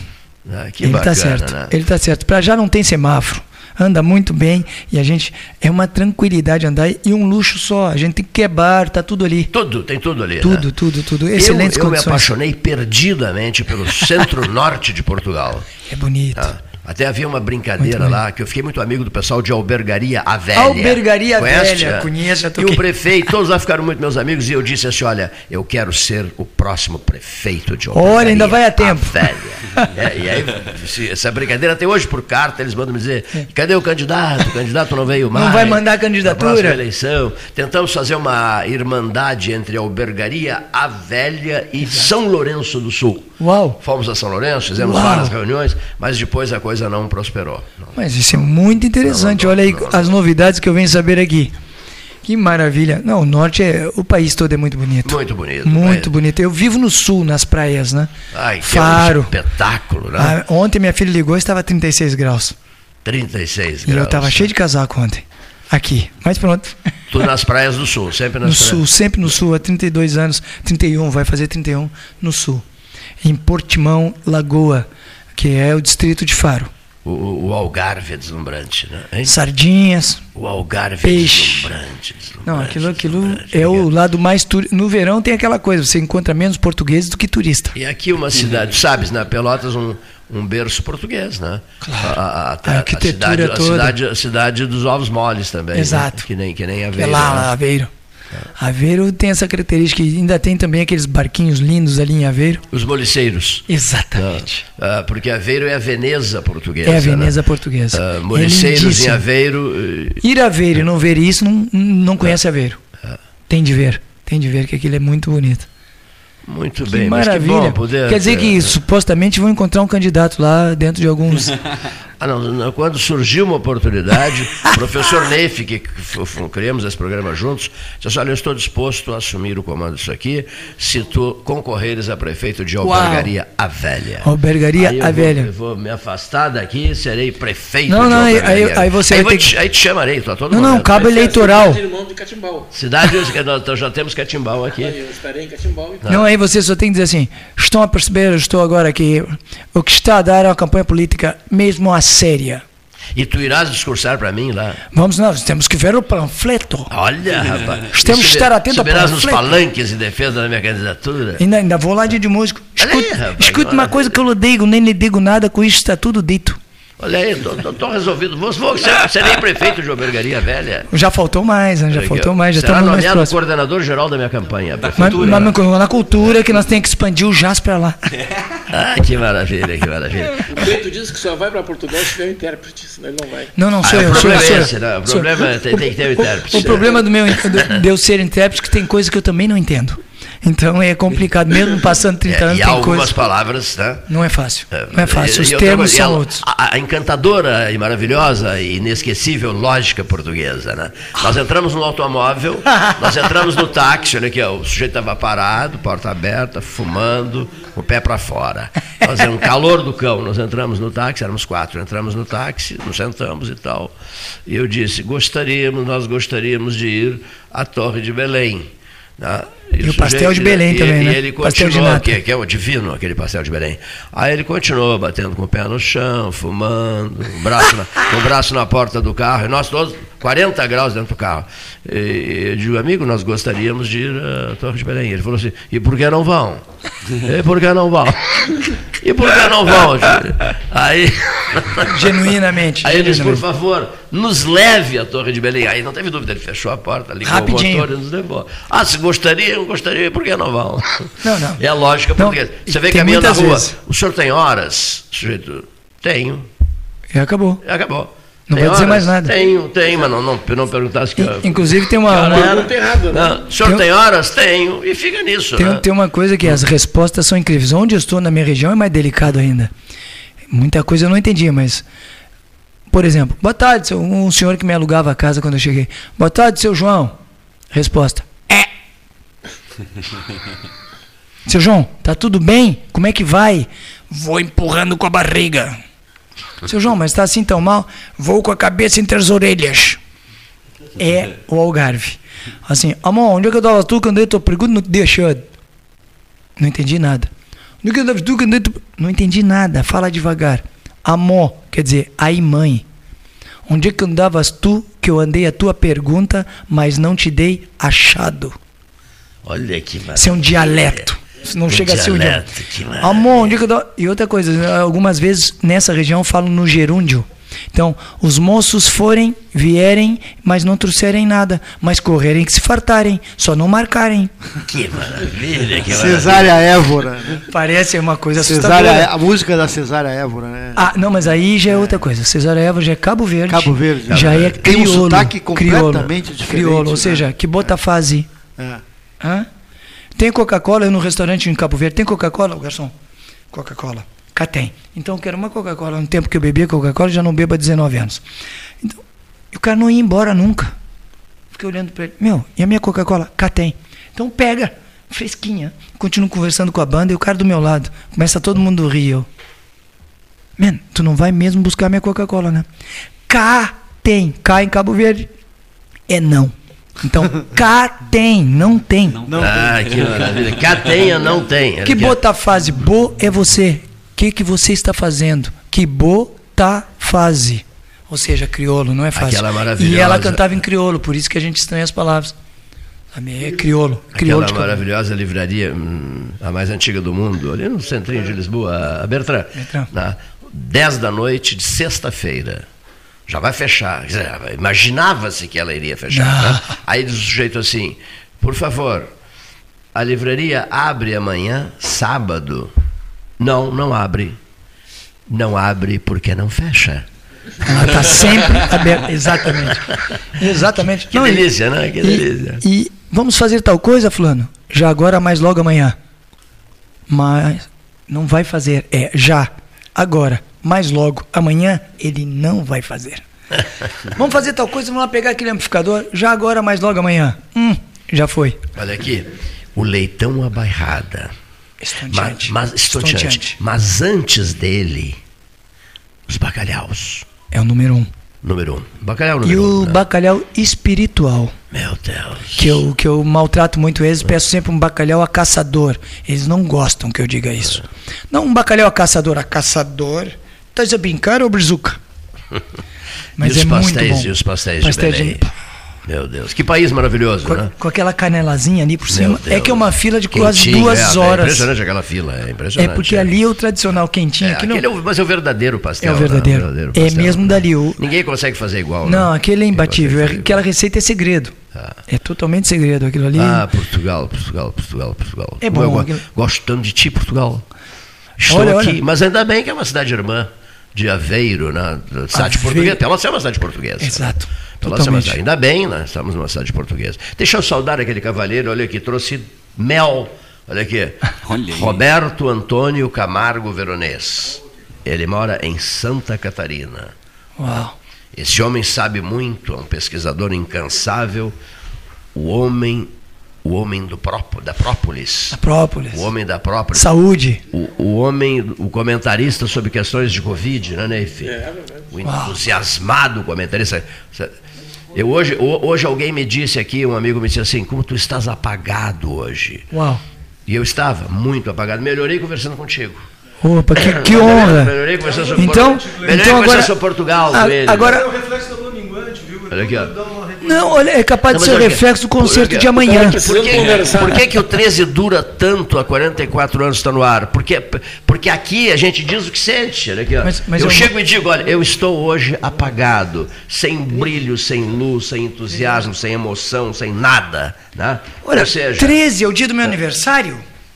A opinião é livre e debate de independente. Debate 13, dia 13, do aniversário dia 13. 13, mês que então, vem vou lembrar. Tonico Goulart, é, te digo, olha aqui, ó, gostei tanto de conversar contigo. Muito obrigado, o, amigo. O Gastão está preocupado comigo, me diz, cara, nem chá estás bebendo, estás apático, parado, insosso, oh, sem explosão. A energia, energia, mudou, né? Sem energia, o que é que está vendo contigo? Mas, Mas, isso é o 13, olha aqui, ó, porque o, em outros lugares as pessoas não Aqui há liberdade de imprensa. Estou certo, Roberto? Aqui há liberdade de imprensa. Não, as pessoas até por pruridos, lá sei eu, olha aqui, ó, exato, por, exato. por pruridos, não, não posso dizer que eu não estou bem. Pro Neif eu disse, eu não estou bem, Neif, eu não sei o é, que está vendo é, comigo. É como tocar, a verdade. Estou né? cansado de tudo. Olha aqui, ó. E eu disse, é, o Neif fora do ar e digo no ar também, não tem nenhum problema. Claro. A nossa conversa saudosista sobre Portugal me fez bem, fez um Bom, bem danado. A mim também, amigo. Nós somos aqui o que realmente somos, ou seja, não tem teatrinho, né? Sem máscaras. Não tem teatrinho, não pode ter máscaras na vida, a gente sabe até se incomoda às vezes. É, às vezes a gente até se incomoda, mas não, nós não é. temos máscaras, nós somos Isso é diretos, é assim, a gente o que sente diz, entendeu?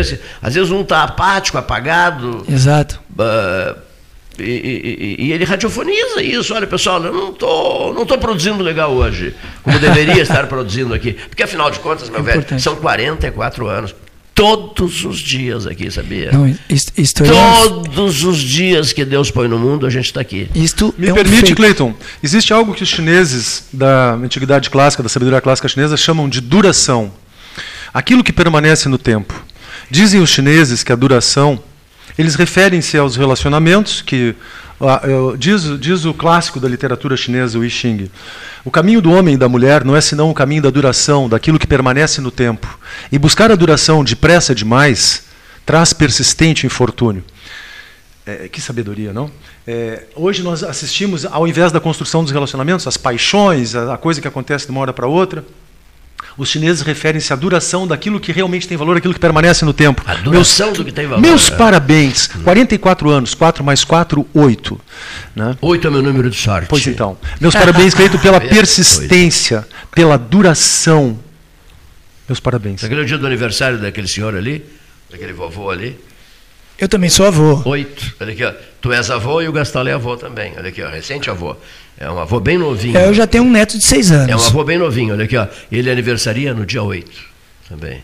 É, a gente tem mania de discutir numerologia aqui, não, curtir números. Olha, o Roberto gosta muito, o, né? O, o que é interessante é que parece que é acaso, né? Para quem acredita em acaso. Eu também sou um pitagórico. Eu sou um estado Pitágoras. É gente, o mundo é número. É. É, é, falar em número. Em ano eleitoral é perigoso, né? em ano eleitoral é perigoso. Né? Não, é- Os senhores estão ouvindo o programa 12 horas e 59 minutos. Ah, então nós vamos passar a chamar o 13 de 12,59.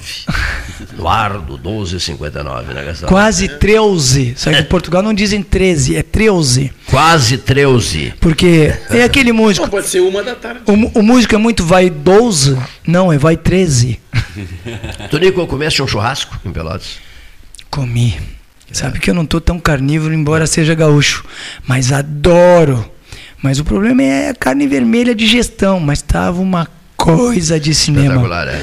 Eu fiquei em pé mais duas ou três horas, mas depois consegui dormir, mas estava uma delícia. Agora, preferível um chá, um chá sul-africano é. de raízes, do que uma Coca-Cola, né? Não bebo mais esse veneno ah, há muitos é, anos. É um veneno mesmo. Açúcar, ah. açúcar, glúten, uh, lactose, está tudo fora da minha dieta. Eu bebo chá o dia todo e água. E Dois água. aqui do 13 abandonaram os refrigerantes. Caminho a, muito, a respiro exatos, muito. Há exatos 30 dias. Na, e estão sentindo o resultado. É um veneno. É, é, é muito assustador. lento, mas se sente o resultado. Açúcar está banido lá em casa. Açúcar está banido. Sal. Mas então não pode não aveiro mais. Pá, aquilo do chocolate. Não pode aveiro Adoro, mais, mas não como porque não me faz bem. E a minha mãe, como é uma infelizmente teve essa, essa doença terrível, a primeira coisa é acaba com açúcar. Usa mel. Mel. É o que eu uso. Ah, que beleza. Que eu uso mel. O mel ele Olha é um aquele, açúcar aquele senhor ali, Aquele cavaleiro ali, Leonir Bade da Silva, tá vendo ele fazendo Todos os dias, copaíba, copaíba e, mel. Dizendo, limão, o açúcar Até uma pergunta, uma pergunta. Limão, copaíba e mel todos é, os dias. Uma pergunta para o Roberto. O mel que é doce, ele tem o mesmo efeito do açúcar para o organismo? É, na, na... No, pro, não tem o mesmo efeito, é, é diferenciado. Né? Porque no os caso, açúcares do quem mel... Tá quem está com a taxa de, de, de, açúcar lá alta, se comer mel, ele aumenta? Depende da quantidade. Se quantidade. for em pouca quantidade, não. Agora, claro, se exagerarmos na quantidade, né, é, é prejudicial igual. Tá, se eu passar numa fatia de pão mel eh, no lugar do açúcar da geleia? Da, perdão, perdão, açúcar não, desculpa, no lugar da manteiga. Sim. Né? É, mas se eu passar mel, mel, esse mel aqui que eu recebi de presente do, do senhor Roberto Veronese, não sei se conhece. Aqui, aqui é um favo, mas aqui, esse mel é, é numa fatia de pão não, não vai não vai provocar aquela hiperglicemia ah. e nem aquela secreção de insulina tão intensa porque como eu disse para vocês o mel ele já vem trabalhado pela saliva das abelhas ele já contém o, ele já, os açúcares já estão invertidos né? então esse trabalho é poupado pelo organismo ele é quase absorvido por osmose o mel e ele não tem essa capacidade essa concentração e principalmente a acidez da sacarose. Né? O açúcar branco refinado ele é uma pedra de ácido. Nós podemos conversar em termos é, de medicina ocidental ou simplesmente nos referirmos à, à filosofia do princípio único da medicina oriental. Então, essas substâncias que são muito doces para os orientais, é, os, os, orientais têm é, uma coisa que falta muito para nós, que é uma filosofia do princípio único, uma filosofia desenvolvida nos templos taoístas, tanto na China quanto no, no Japão e na Índia, né, que, que, nos, que nos esclarece a unidade e a interpenetração dos contrários, assim como a dialética. Né? Então. Mas o, comem doce. É, os orientais comem doce. É, os orientais, na verdade, estão aculturados. Né? Porque a culinária japonesa, eu costumo dizer o seguinte: sabem que eu tive um grande encontro na minha vida, não sei se temos tempo para isso, mas vou, brevemente, brevemente. Eu tive um grande encontro na minha vida que foi um encontro com a macrobiótica. Né? E e quando, quando eu desenvolvi o Interferon, o Fantástico veio, me, me, entrevistou e tal, e me chamaram em Porto Alegre, na Associação Macrobiótica de Porto Alegre. Me disseram, olha, Roberto, o teu produto é um produto natural, a gente queria que você viesse aqui, porque nós temos muitas pessoas com câncer.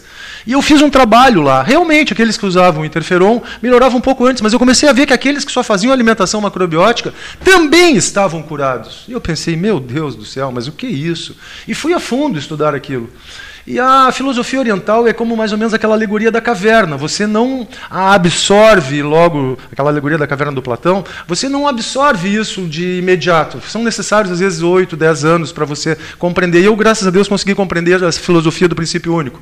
Através de um mestre chamado Jorge Ozawa, ou Sakura Ozawa Nyochi, que trouxe o judô para a América e também a macrobiótica. A história dele tem algo semelhante comigo. Ele também tinha como mentor espiritual o Pasteur, foi estudar medicina em Paris, Formou-se em medicina e retornou ao Japão. Quando tentou tratar a sua mãe de tuberculose, ela morreu.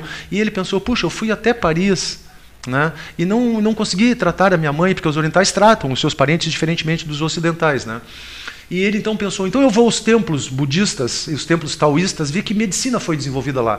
E lá ele encontra essa medicina do equilíbrio dos alimentos mas ele traz consigo o conhecimento atomizado da medicina ocidental, o sódio, o potássio, e logo ele percebe que o potássio é yin e que o sódio é yang, e ele faz algo que todos diziam que seria impossível. Ele entrelaça ele entrelaça esses dois mundos médicos de uma maneira brilhante. Eu inclusive acho que ele é o 13 terceiro Dalai Lama. É, entendo que ele trouxe mais luz Sim. Do que o próprio Dalai Lama. Ele, porque ele nos deixou esse legado da macrobiótica Zen, a macro, grande, bio, vida, Zen, da, a partir da filosofia zen, do princípio único. O que é esse princípio único? É o dia e a noite, o quente e o frio, o homem e a mulher, o negativo e o positivo. Eles inserem, os, os monges taoístas, eles inserem esse princípio em tudo, inclusive na alimentação, e, e, e do yin e do yang você aprende a equilibrar os alimentos. Né? Então nós temos uma classificação.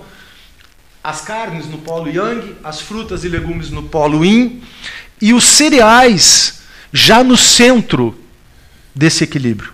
Então, quando nós comemos cereais, às vezes o pessoal, ah, eu parei de comer carne, agora só como verdura. Opa, ele pulou do, do extremamente yang para o extremamente yin. Isso não vai fazer bem, porque o segredo está no centro. Inclusive o arroz ele tem a mesma concentração de sódio e potássio do nosso sangue. O arroz integral ele tem a mesma concentração de sódio e potássio no nosso sangue. Ele é o alimento que mais facilmente se transforma em sangue. Né? Então, a partir dessa leitura, né, eu, eu, comecei a enxergar também essa questão da alimentação. Eu sou macrobiótico praticamente desde os 17 anos, comecei aqui em Pelotas, depois fui para Porto Alegre e sigo hoje de, de, forma independente lá em Santa Catarina. Não dependo, cozinho para mim praticamente todos os dias. Para eu cozinho para a minha própria alimentação. Então esse, essa filosofia do princípio único, viu, ela faz muita falta. Ok. Estamos com o tempo encerrando. Estamos é. Gostaste, Tonico Goulart, de ouvir o Adorei. É, a gente normalmente se diz, somos o que comemos. Sim, é verdade. Não poderia ser diferente. Né? Aqui, ó, gostaríamos de continuar essa conversa até a meia-noite. mas... podemos continuar ela lá no bar amanhã. Lá o pessoal aparece lá no clube. Aqui será impossível. gratíssimo, gratíssimo, gratíssimo. Três vezes. Boa tarde.